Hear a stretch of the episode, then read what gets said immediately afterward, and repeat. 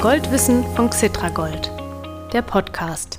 Ich spekuliere jetzt mal. Gäbe es die Coronavirus-Pandemie nicht, ständen die Zeitungen voll mit einem anderen Thema, der Inflation und was sie für die Menschen bedeutet. Stattdessen ist die Geldentwertung trotz ihrer aktuellen Brisanz aus meiner Sicht etwas unterbelichtet. Schauen wir nur mal auf die USA und auf die Eurozone. In den USA lag die Inflation im Dezember 2021 bei 7 Prozent. Zuletzt hat es das vor 40 Jahren gegeben. Manche Zeitungen schreiben beim Blick auf die 7 Prozent von einer, Zitat, unglaublichen Zahl. In der Eurozone sieht es ähnlich aus. Im Schnitt der Euro-Länder stiegen die Verbraucherpreise im Dezember 2021 um 5 Prozent, weil viele Kapitalanleger in Zeiten hoher Inflation einen Teil ihres Geldes in Gold anlegen, ist sie ein Pflichtthema hier im Goldwissen Podcast. Wir müssen die Zusammenhänge kennen, liebe Anlegerinnen und Anleger, damit wir fundierte Investentscheidungen treffen können. Einige Zusammenhänge erklärt uns in dieser Goldwissen-Folge der langjährige Rohstoffanalyst Michael Blumenroth von der Deutschen Bank. Zuletzt hatte ich mit ihm Mitte September 2021 hier im Podcast über die Geldentwertung gesprochen. Wir haben beide vor dieser Folge gesagt, komm, es wird doch Zeit, dass wir das Publikum hier mal auf dem Laufenden halten. Mein Name ist Mario Müller-Dofel. Ich moderiere den Goldwissen-Podcast von Xetra Gold. Nach dem Interview mit Michael Blumenroth bekommen Sie wieder ein Goldkurs-Update von mir.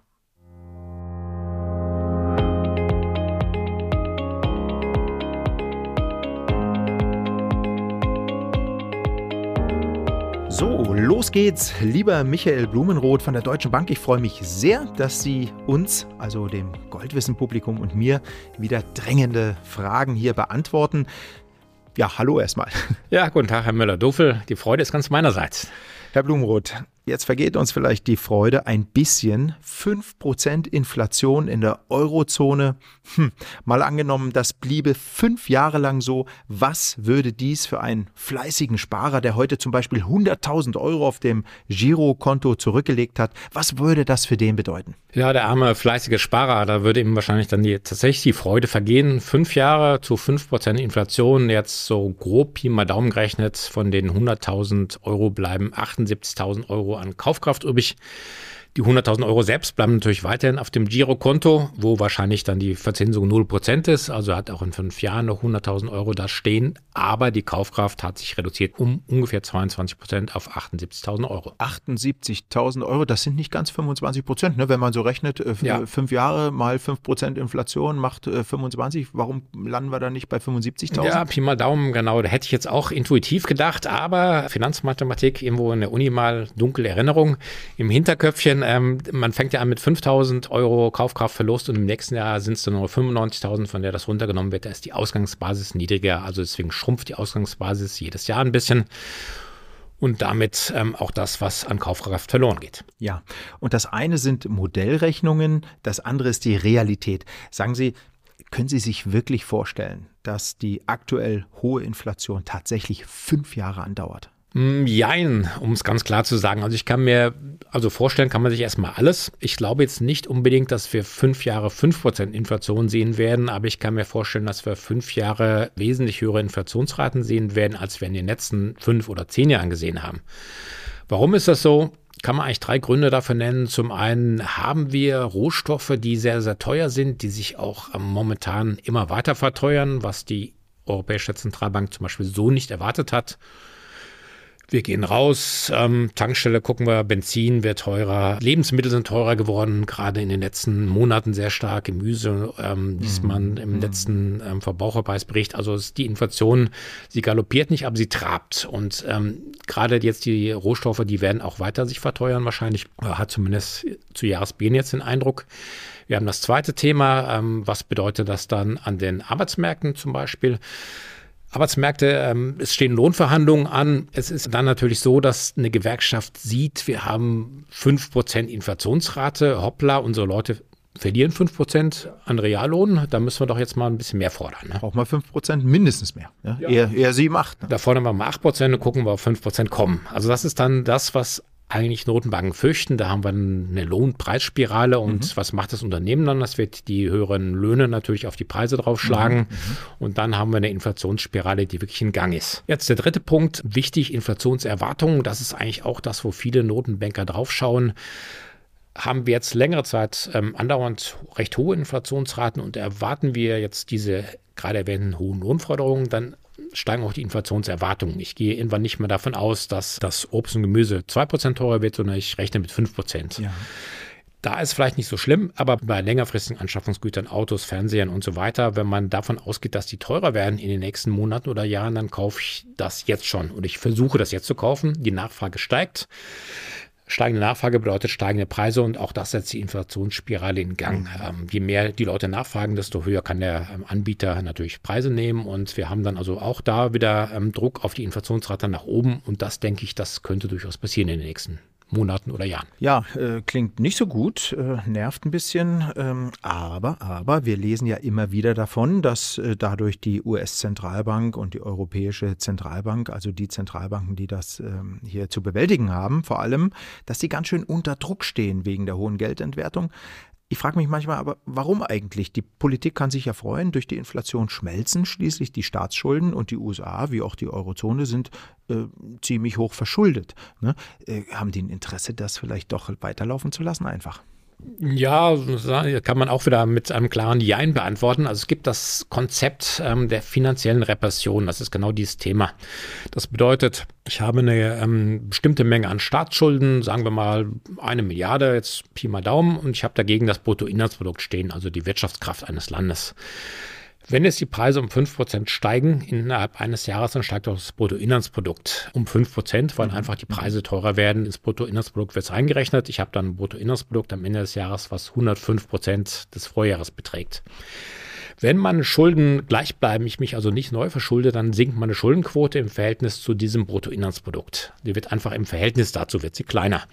Und das ist natürlich was, was ähm, jeden Finanzminister freut. Wir haben auch hier gerade in Europa dürfen sich Staaten, Euro-Länder eigentlich ja nur mit 60 Prozent des Bruttoinlandsprodukts verschulden halten sich die wenigsten dran, ähm, ehrlich gesagt. Und mhm. gibt ja jetzt auch gerade mit Covid-19 gute Gründe dafür. Aber es ist etwas, was tendenziell den Finanzminister freut. Mhm.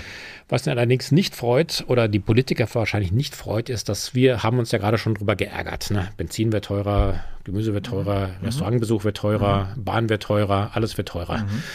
Ähm, und das ist etwas, was ähm, die Bevölkerung dann natürlich auch äh, negativ mitnimmt und was dann sich wiederum auf die Politik auch dann auswirken kann. Also man vertraut dann vielleicht Politikern, Zentralbanken weniger und mhm. das ist ähm, dann doch ein kostbares Gut, was man nicht so leichtfertig aufgeben sollte. Ja gut, das kann sich ja spätestens bei den Wahlen, wird sich das dann möglicherweise äußern. Bei uns ist jetzt noch ein bisschen Zeit, aber in anderen Ländern wie den USA und in Frankreich, da stehen Wahlen an. Ne? Da genau, da haben wir ein sehr großes Thema, gerade USA, sieben, mhm. über sieben Prozent Inflationsrate, Frankreich, Wahlen im im April, da ist die Bevölkerung tatsächlich schon, ähm, man merkt es, man geht nicht auf die Barrikaden, aber man steht davor. Mhm.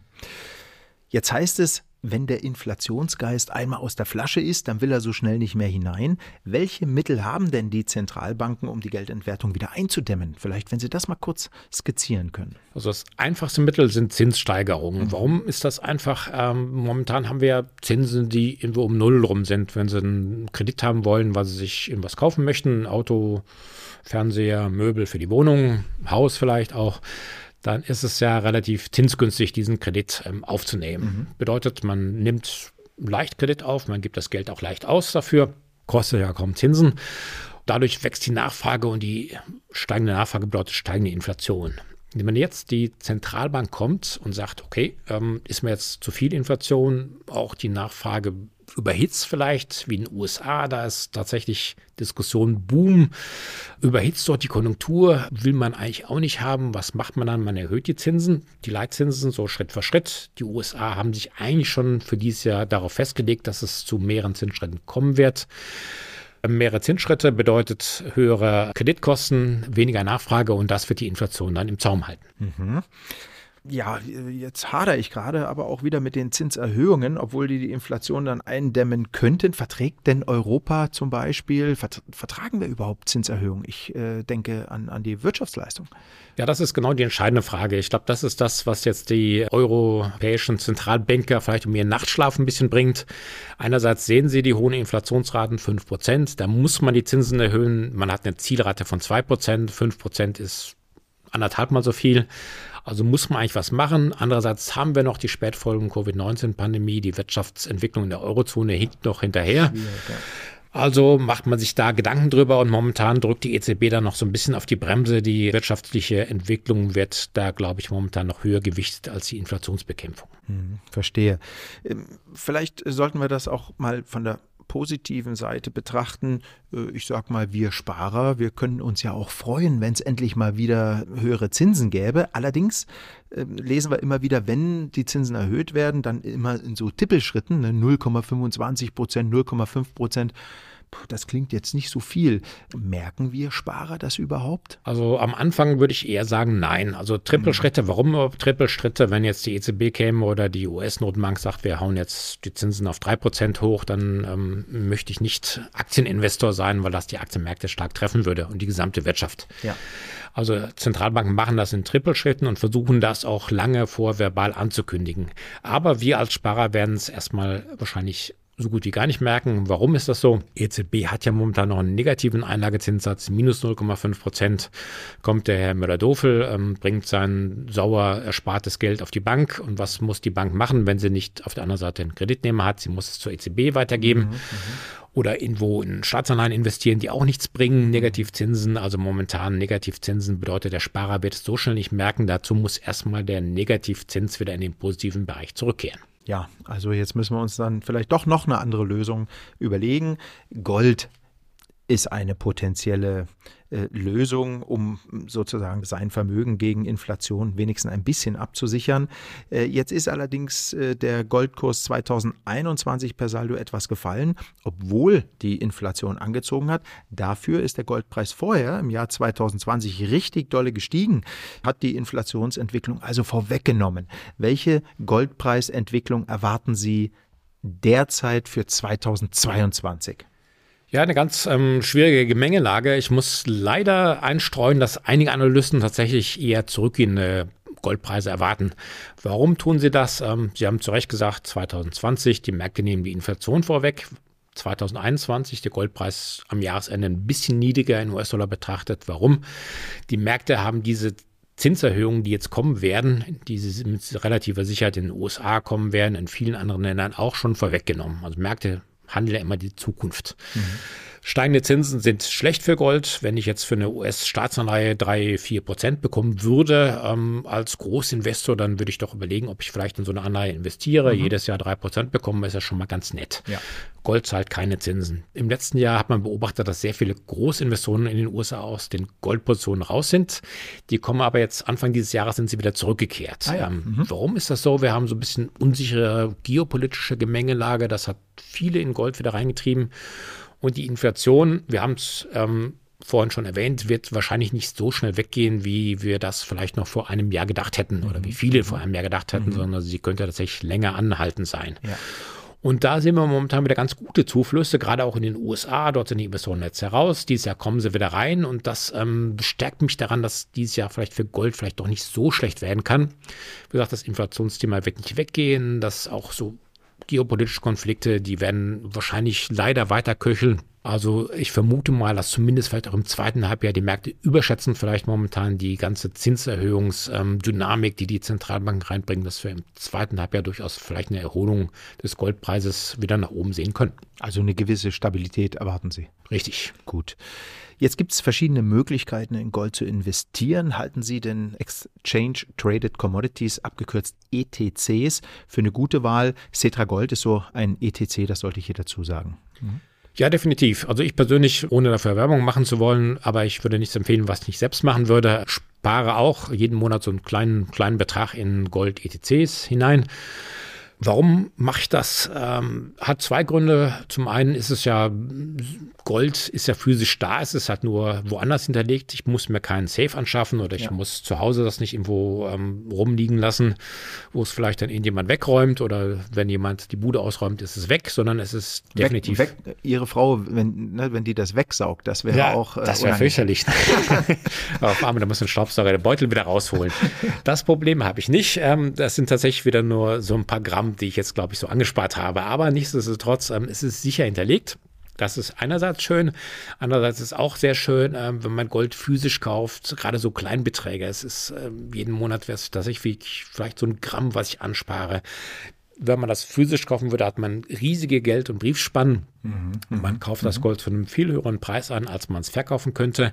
Äh, man kommt da die nächsten zehn Jahre vielleicht nicht raus, aber so gerade ETCs haben, die werden ja an der Börse gehandelt, sind Zertifikate, die haben sehr enge Geldbriefspannen.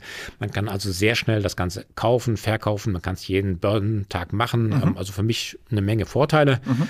Wenn wir über Börsen sprechen, es gibt auch noch andere Möglichkeiten, in Gold zu investieren, zum Beispiel Goldminenaktien oder Zertifikate, Optionsscheine und ähnliches. Das ähm, steht Anlegern natürlich auch offen. Ja, genau. Ich will noch kurz eine Sache sagen, das ist mir jetzt, während Sie geantwortet haben, so eingefallen. Ne? Ich habe gerade gesagt, wenn Ihre Frau äh, ihre, ihre, ihren Goldstaub oder ihre Münzen wegsaugt, das heißt natürlich nicht, dass ich nur Frauen hier am Saugen sehe. Ich sauge auch sehr viel. Ich auch. Ne? Aber Sie, Sie wüssten natürlich, wo es Gold genau. liegt und Ihre Frau vielleicht nicht. Also wer genau. weiß, wer weiß. ne?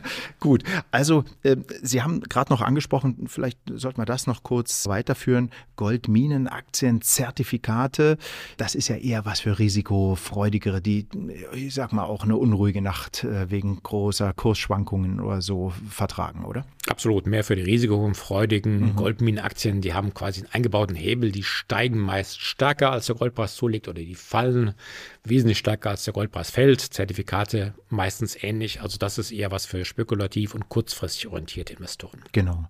Gut, also dann schauen wir mal weiter, wie sich die Inflation und das Gold entwickeln. Bleiben Sie ruhig, liebe Goldinteressierte, auch wenn es manchmal schwerfällt. Also äh, ich meine natürlich, bleiben Sie ruhig, wenn Sie auf die Börsen und auf die Inflation schauen.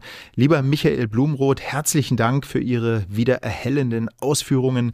Bis bald mal wieder. Ich glaube, wir sehen uns im im April wieder für eine neue Goldwissen-Folge, oder? Ja, genau, ganz richtig. Ja, wunderbar. Also dann sage ich mal bis spätestens dahin. Danke. Jo, gerne. Danke auch von mir. Liebe Investorinnen und Investoren, in ein paar Sekunden habe ich das Goldkurs-Update für Sie.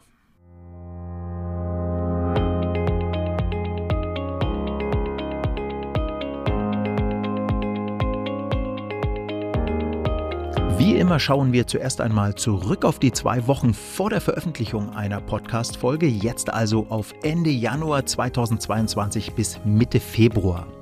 Da ist der Goldkurs wie schon in den vergangenen zwölf Monaten unter relativ geringen Schwankungen seitwärts gelaufen. Mitte Februar notierte die Feinunze bei rund 1830 US-Dollar bzw. 1600 Euro. Wechselkursbedingt unterscheiden sich die Euro- und die Dollarwerte. Interessant fand ich Anfang Februar die Veröffentlichung einer Umfrage im Auftrag des World Gold Council bei 20 Investmentunternehmen in Deutschland, die jeweils mehr als eine Milliarde Euro für ihre Kunden verwalten. Der World Gold Council ist die weltweite Vereinigung der Goldbranche. Bei der Umfrage haben 15 der 20 Vermögensverwalter gesagt, dass sie in Gold investiert sind.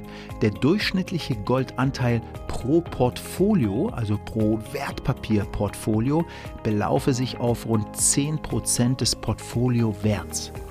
Und sie sind in Gold investiert, weil sie sich damit vor Inflation schützen möchten. Dieses Thema hat man gerade im Interview ganz, ganz wichtig. Inflation beachten bei der Geldanlage.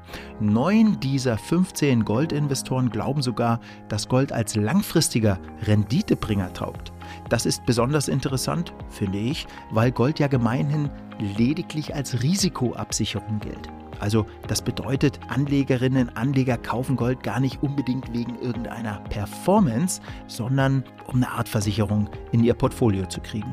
Einer der befragten Geldmanager meinte, ich zitiere, wir denken, dass Gold in den nächsten fünf bis zehn Jahren eine enorme Rolle als Stabilisator für das Finanzsystem spielen wird und ein anderer hat verraten, ich habe viele Kunden, für die Gold wie eine Lebensversicherung ist.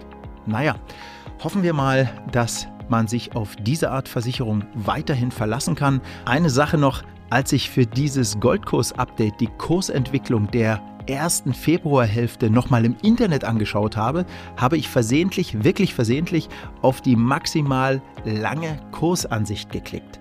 Ich bekam dann den Preis pro Feinunze in Dollar seit Anfang 1974 gezeigt und eine Wertentwicklung bis Ende Januar 2022 seit Anfang 1974 von 2704 Prozent.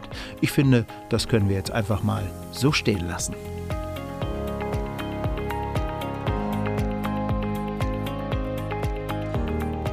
Vielen Dank fürs Zuhören, liebe Goldinteressierte, und denken Sie daran, abonnieren Sie den Podcast. Wenn Sie das immer noch nicht gemacht haben, dann bekommen Sie die Folgen alle zwei Wochen automatisch aufs Smartphone. Sie können natürlich auch im Internet auf www.xetra-gold.com gehen Dort unter Gold News stehen alle bisherigen 24 Folgen übersichtlich untereinander. Hören Sie auch ältere Folgen an, kann ich nur empfehlen. Das Goldwissen, das Sie auch in den älteren Folgen dieses Podcasts geboten bekommen, ist zeitlos aktuell. Na dann, bis zur nächsten Folge, Ihr Mario Müller-Dofel.